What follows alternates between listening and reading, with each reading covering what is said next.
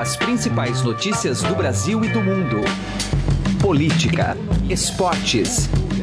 Informação com a credibilidade do maior jornal do país. Estadão Notícias. Olá, tudo bem com você? Eu sou Emanuel Bonfim e está começando a partir de agora mais uma edição do Estadão Notícias, nosso podcast com análises, entrevistas e informações sobre os temas mais importantes do momento no Brasil e no mundo. Independentemente de qual será o desfecho eleitoral do caso do ex-presidente Lula, uma conclusão já é certa. O sistema de registro de candidatura no Brasil é muito falho. O diagnóstico é compartilhado entre vários juristas, entre eles o advogado Luiz Fernando Casagrande Pereira, entrevistado hoje aqui no programa. Especialista em direito eleitoral, Casagrande classifica de esquizofrênica a dinâmica que permite que uma candidatura seja analisada pela Justiça Eleitoral enquanto a campanha já está em pleno vapor. Como a possibilidade de recursos é viável em instâncias superiores, inclusive sobre os próprios efeitos da lei da ficha limpa, o eleitor convive com a mais completa indefinição sobre a elegibilidade de um candidato. Luiz Fernando Casagrande foi contratado pelo PT para assessorar o partido nesta área eleitoral. Tem inclusive visitado Lula com alguma frequência na Superintendência da Polícia Federal em Curitiba, onde o ex-presidente está preso. Casagrande frisa nesta entrevista que não é movido por questões ideológicas ou políticas, já que atende clientes de outros campos partidários. Com base na jurisprudência do próprio TSE, Casagrande aposta que Lula vai conseguir reverter o provável quadro de inelegibilidade. Antes desse papo, que contou com a participação do repórter Ricardo Galhardo, não perca o comentário do dia de José Neumann Pinto na coluna Direto ao Assunto. Este é o Estado Notícias. Seja bem-vindo e boa audição. Direto ao assunto, com José Neumann e Pinto.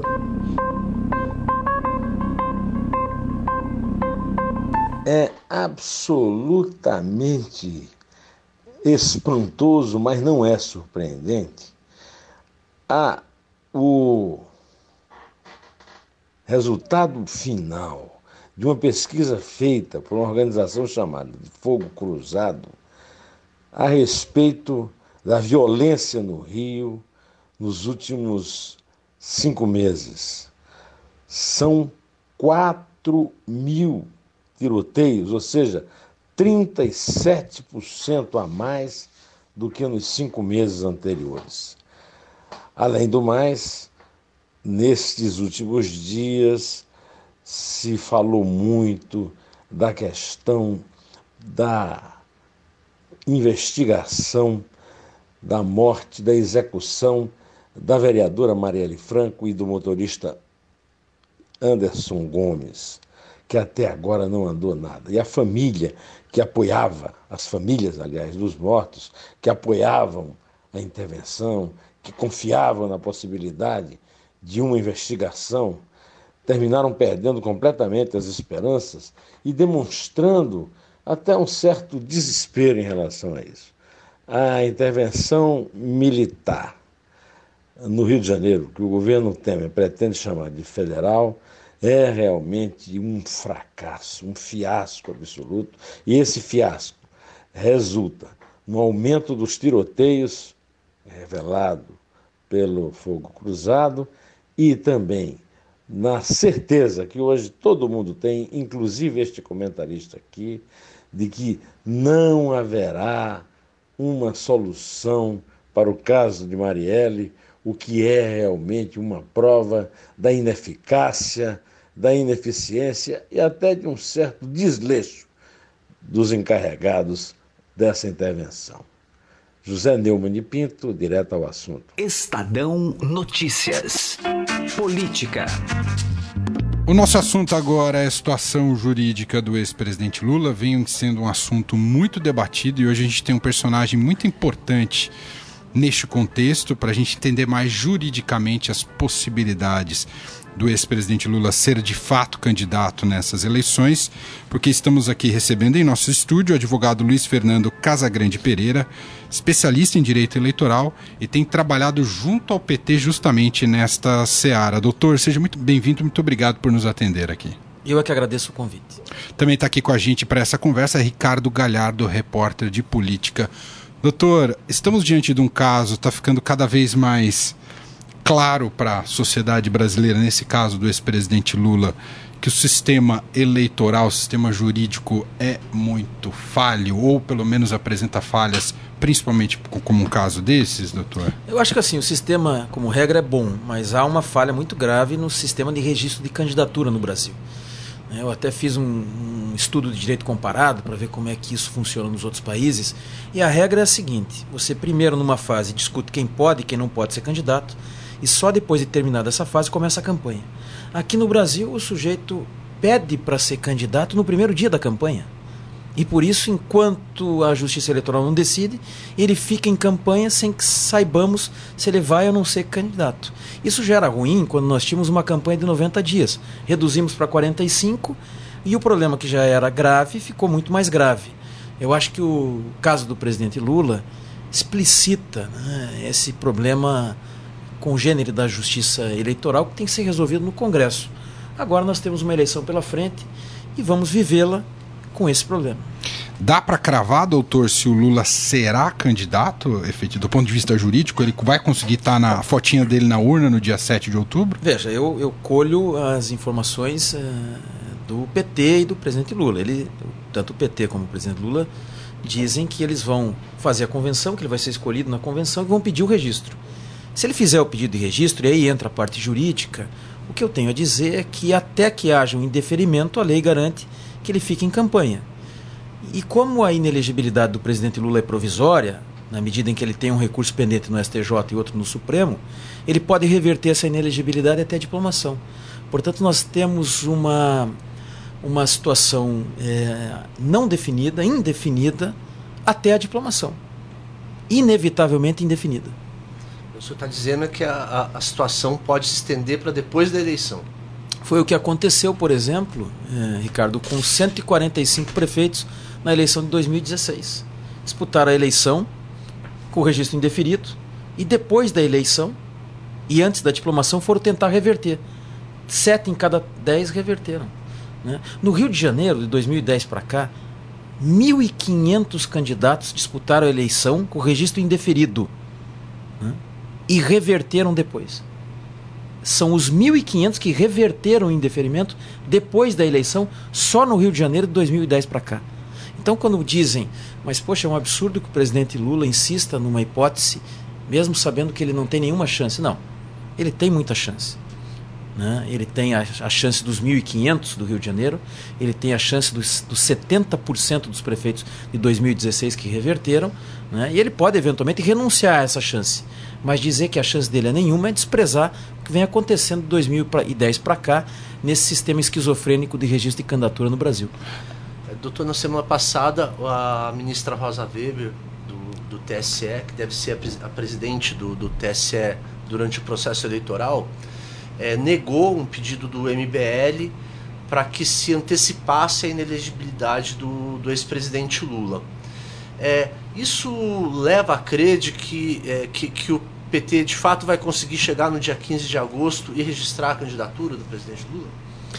Olha, eu assim nunca tive dúvida, né? Eu até é, escrevi sobre isso, dizendo que né, a prisão do Lula né, não aprisionava a candidatura. E eu sempre disse isso desde o ano passado, que não há indeferimento antecipado de registro de candidatura, não se pode indeferir um pedido que não foi feito. Né? E isso é. Eu, não, eu não, não culpo quem não compreendia isso, porque o tema é técnico, é difícil mesmo. Muita gente diz, olha, ele já foi condenado, como é que pode isso, a lei do ficha limpa? Né? Mas não é tão simples assim. Né? E o que eu acho que a ministra Rosa Weber fez foi reconhecer o óbvio, em primeiro lugar. Olha, ele não formalizou o pedido, né? e é só lá quando eu formalizo que eu tenho que avaliar se, se tenho é, estão preenchidas ou não as condições. Mas eu acho que há mais nessa decisão da ministra Rosa Weber, que será a presidente do TSE ao momento do pedido de registro. Ela passou um recado claro, numa decisão longa, uma decisão bem é, meditada, profunda, é, exaustiva sobre o tema. E a mensagem dela é o seguinte: não vamos admitir invencionice.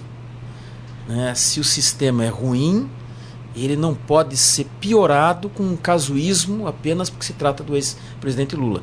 Vamos seguir o trâmite normal, os precedentes do TSE, a jurisprudência que está aí consolidada. E é esse cenário que dá ao ex-presidente Lula o direito de disputar a candidatura, não por chicana, como muito, muitos dizem, mas porque ele tem a perspectiva de reverter, a perspectiva concreta de reverter a ineligibilidade, porque basta que o recurso dele seja plausível e essa plausibilidade ainda não foi examinada nem pelo STJ nem pelo Supremo. E esse exame vai se dar lá em agosto, setembro, na mesma época do registro. Doutor, o que me dá um, um certo nó na cabeça, não sei se o senhor consegue nos explicar, é levando em conta que ele consiga essa reversão do ponto de vista eleitoral, mas o Lula está preso. A gente pode ter uma situação inédita de um presidente preso no país ou estou exagerando na minha tese? Essa não seria inédita. Né? Há 10 casos de eleitos presos nos últimos anos aqui no Brasil. Seria, um, seria inédito de um presidente, candidato a presidente preso. Né? Mas eu acho que o PT não trabalha com essa hipótese. Né? O PT e o presidente Lula apostam na liberdade do ex-presidente. Não é a minha área, isso está com o Sepúlveda Pertence, com o Cristiano Zanin, com os advogados criminais, que apostam que o presidente vai ser solto. Né? É, mas quando você me pergunta, mas ele poderia ser eleito preso? O fato dele estar preso juridicamente não tem nenhuma relevância.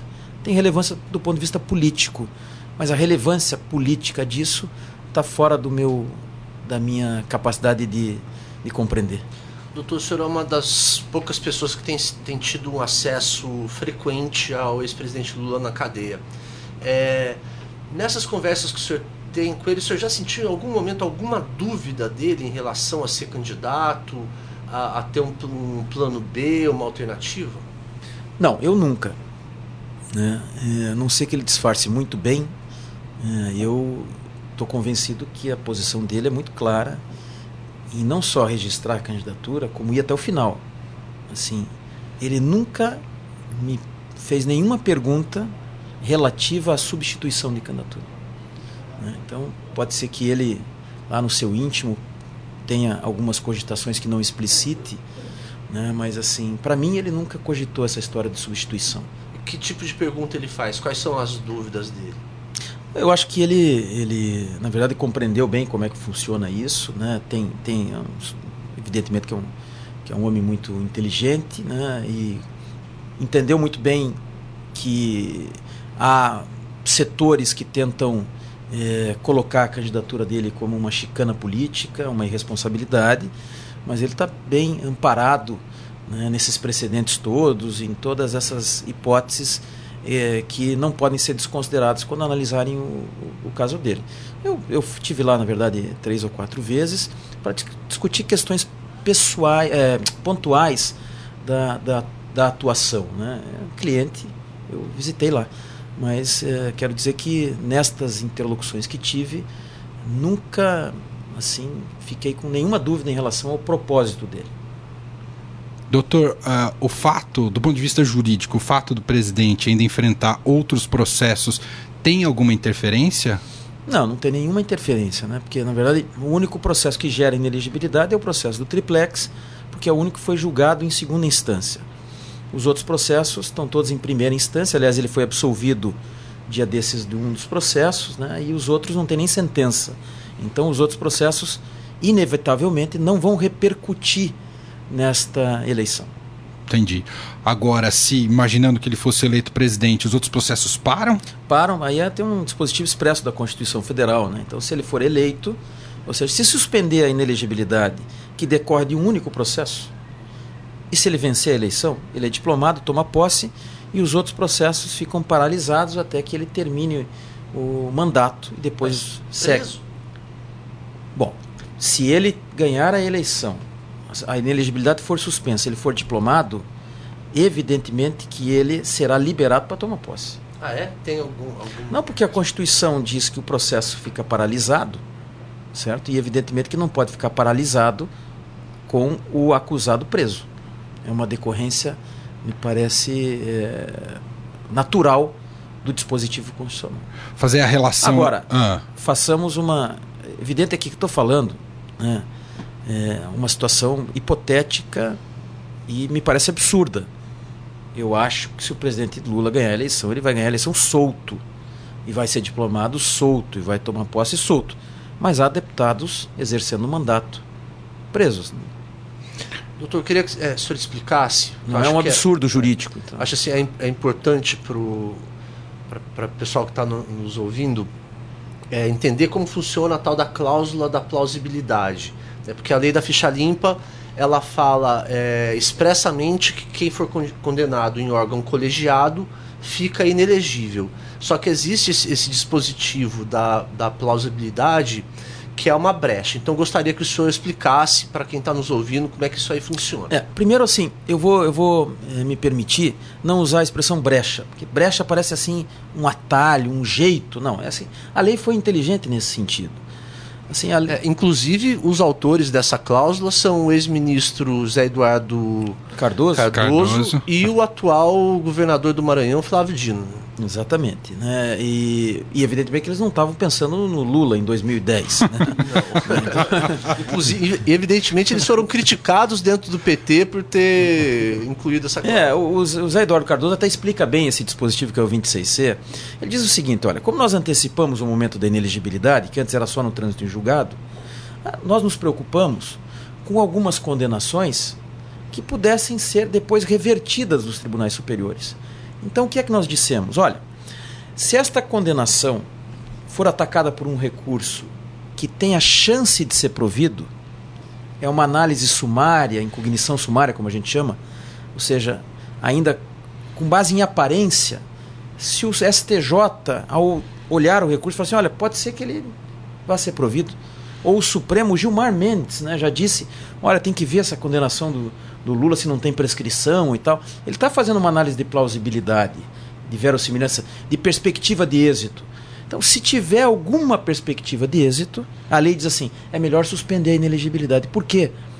Porque se você não suspende a inelegibilidade e depois o recurso é provido, não tem como fazer nova eleição. Por isso que o legislador escolheu a palavra plausibilidade. Por exemplo, poderia ter escolhido prova inequívoca, que era a palavra do código para tutela antecipada no artigo 203. Não, ele exigiu menos aparência, menos plausibilidade. Exigiu uma plausibilidade mínima, por quê? Porque o perigo é muito grande. Se o recurso é provido, imagina como é que fica se o Lula, que tem 30, 33, 35% do eleitorado brasileiro, é impedido de participar da eleição. Em outubro, o STJ julga o recurso especial, que foi admitido lá pelo TRF, pelo hostil TRF, que já viu plausibilidade, e diz que o presidente Lula não poderia ter sido condenado por qualquer das teses de defesa. Como é que fica a legitimidade do processo eleitoral? É por isso que, na dúvida, o legislador disse assim: se tiver dúvida, suspende a inelegibilidade, ele disputa a eleição, porque nós não vamos poder realizar uma eleição depois se o recurso for provido. E nesse caso, essa decisão cabe no tribunal onde tem o recurso, ou seja, não vai ser da Justiça Eleitoral. Não, não, é uma decisão que cabe ao STJ e ao Supremo. E por uma, é, enfim, uma, uma ironia do destino, é bem isso mesmo, na linha do tempo, os recursos serão jogados concomitantemente à discussão do registro. Portanto, há um, uma, um enigma né, é, envolvendo a concomitância do processo de registro e dos recursos criminais. O que o senhor está tá nos dizendo é que pode ter um desfecho do caso ainda durante o período eleitoral? Pode, pode ser que em setembro o STJ julgue o recurso do Lula e aí o, o, Lula que estava inelegível até setembro passa a estar elegível porque o recurso dele foi provido. Pode ser que no dia 22 de setembro o Supremo Tribunal Federal dê uma liminar do artigo 26C e suspenda a inelegibilidade do Lula. Pode ser que o Lula eleito inelegível tenha inelegibilidade suspensa entre a eleição e a diplomação, tanto pelo STJ quanto pelo Supremo. Eleito inelegível, é, acho que é, é, resume um pouco da, do que é o sistema é, eleitoral brasileiro, né, doutor? Nesse aspecto, o sistema eleitoral é muito ruim. Eu até já escrevi sobre isso, muito antes de ter. É, eu, ninguém pode me, me, dar o rótulo, seja ele positivo ou negativo, de petista. Não é o meu caso, enfim, eu advogo para partidos, para qualquer tipo de. para qualquer partido de qualquer ideologia. Né? Então, já escrevi muito antes de conhecer o presidente Lula, ou ter contato com o PT, que esse sistema é esquizofrênico, que precisa ser resolvido, que deveriam ter aprovado no Congresso. Havia uma proposta do ex-ministro Henrique Neves para fazer um pré-registro lá atrás e tal. Sim. Mas o Congresso não aprovou e é o sistema que nós temos aí. Eu tenho certeza né, que o holofote do caso Lula vai ser tal a mostrar a gravidade da, da esquizofrenia do sistema. E nós vamos resolver para a próxima eleição. Mas vamos viver, vamos viver né, agora nesta eleição ainda as turbulências né, de um sistema doente nesse aspecto do registro de candidatura. Doutor, me explica programador, o cara que bota as fotinhas do candidato na urna eletrônica, ele vai aguardar até quando se vai ser a fotinha do Lula do plano B? Esse que plano B? Dizem que há um plano B.